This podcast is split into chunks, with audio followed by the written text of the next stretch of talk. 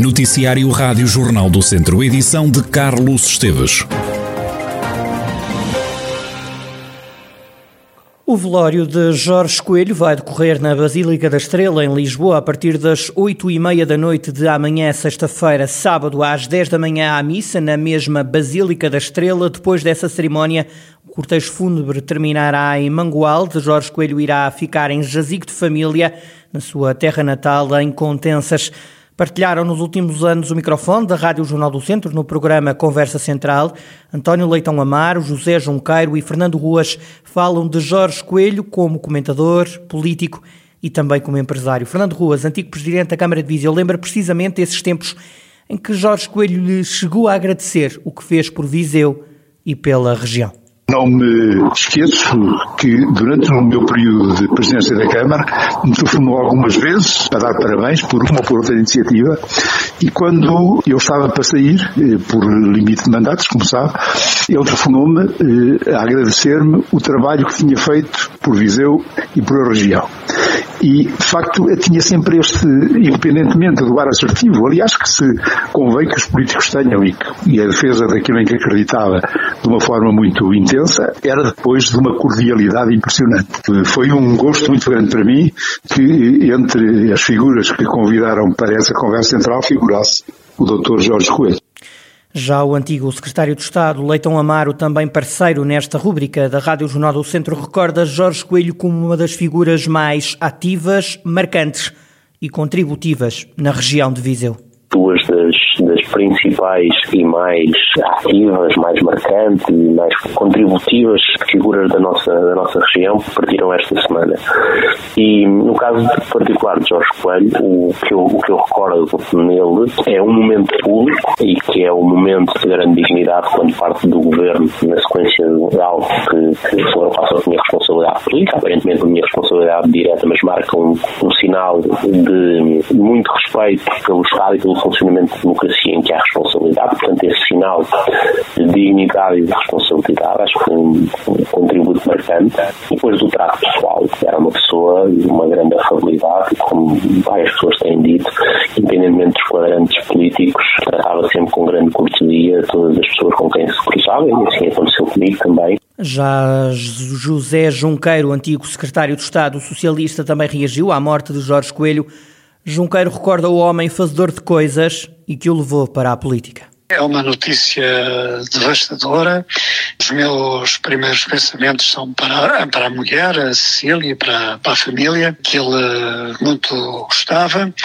E a minha vida pública hum, confunde-se com a dele, porque ele é responsável com isso.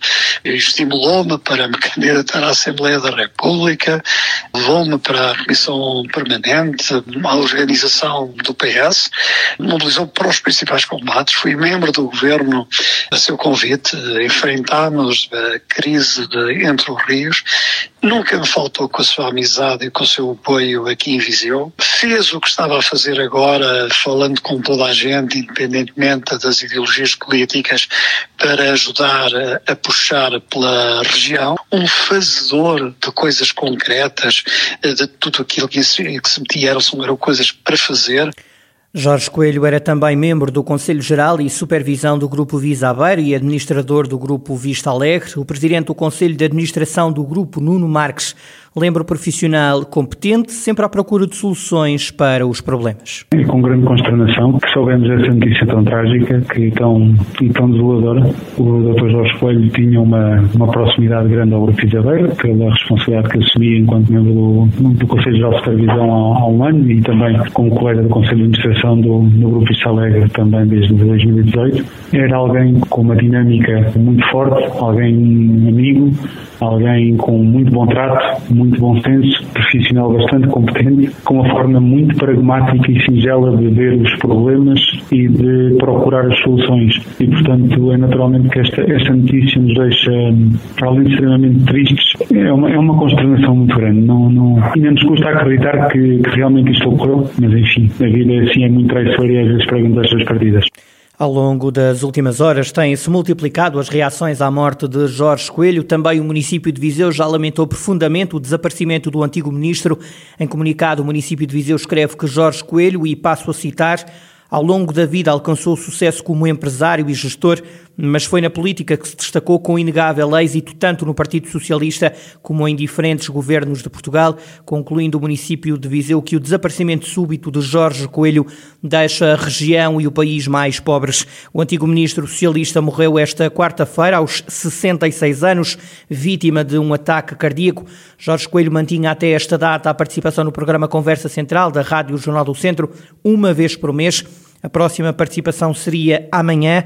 Por esse mesmo motivo, não haverá emissão do programa, como habitualmente acontece às sextas-feiras, em 98.9 FM. A última intervenção de Jorge Coelho na Rádio Jornal do Centro aconteceu na passada segunda-feira, reagir à morte de Almeida Henriques. Há 10 novos casos de Covid-19 em Penalva do Castelo. Os infectados pertencem todos à mesma família. Em declarações à Rádio Jornal do Centro, Francisco Carvalho, presidente da autarquia, desmente que a família se tivesse juntado na Páscoa. Não tem a ver com os juntamentos da Páscoa, tem a ver com uma família que eventualmente se reuniu, não teve nada a ver com festas, eh, reuniu-se e no seio de, dessa família estava um infectado que contraiu o Covid no estrangeiro.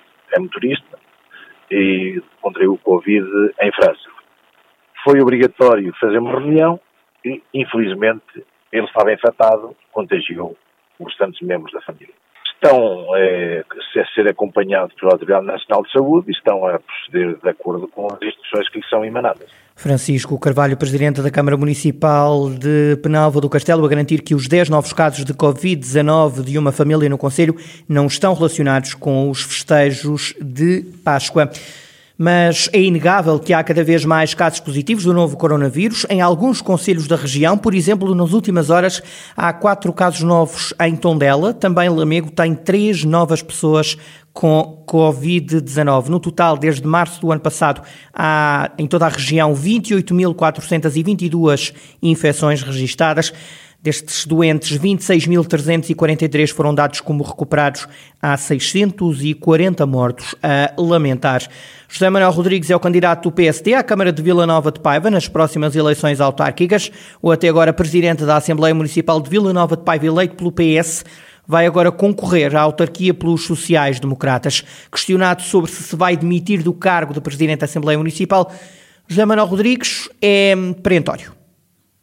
Neste momento não me vou demitir, até porque em termos legais não há qualquer situação que o exercício da minha função neste momento e para o qual eh, fui eleito nas anteriores eleições autárquicas. Tem receio de que um passado muito recente ligado ao Partido Socialista o venha a prejudicar nas urnas agora concorre pelo PSD? Sinceramente não espero, até porque nas eleições autárquicas a questão do partido não é fundamental e as pessoas conhecem-me e sabem que fui uma pessoa independente, sempre apresentei as minhas ideias pessoais no âmbito de todas as funções que desempenhei até aqui e, e sinceramente mantenho-me sempre numa condição de independente. Fui convidado para ser o cabeça de lista à Assembleia Municipal pelo PS, mantendo sempre a minha autonomia José Manuel Rodrigues diz à Rádio Jornal do Centro ter aceitado o convite do PST com toda a honra para liderar a lista social-democrata à Câmara de Vila Nova de Paiva.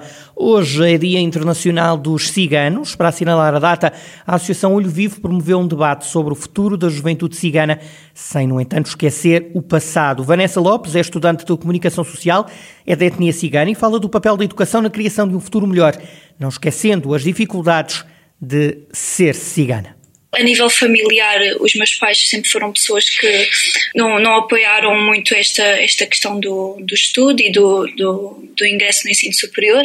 Aliás, toda a minha vida, que é curta, mas toda ela, a adolescência, foi, foi vivida muito regradamente de que, pronto, eu sendo, eu sendo mulher só poderia estudar até, até uma certa idade, até um certo ano, e depois sairia da escola. E na minha altura, o ensino obrigatório era o nono ano, e assim que eu fiz o, os 18 anos passou a ser o 12 segundo, mas aí pronto, já tinha, já tinha passado. Então eu consegui fazer pelo menos o, o nono ano de escolaridade na altura. Neste momento tenho 26, estou, a, estou a terminar a, a minha licenciatura.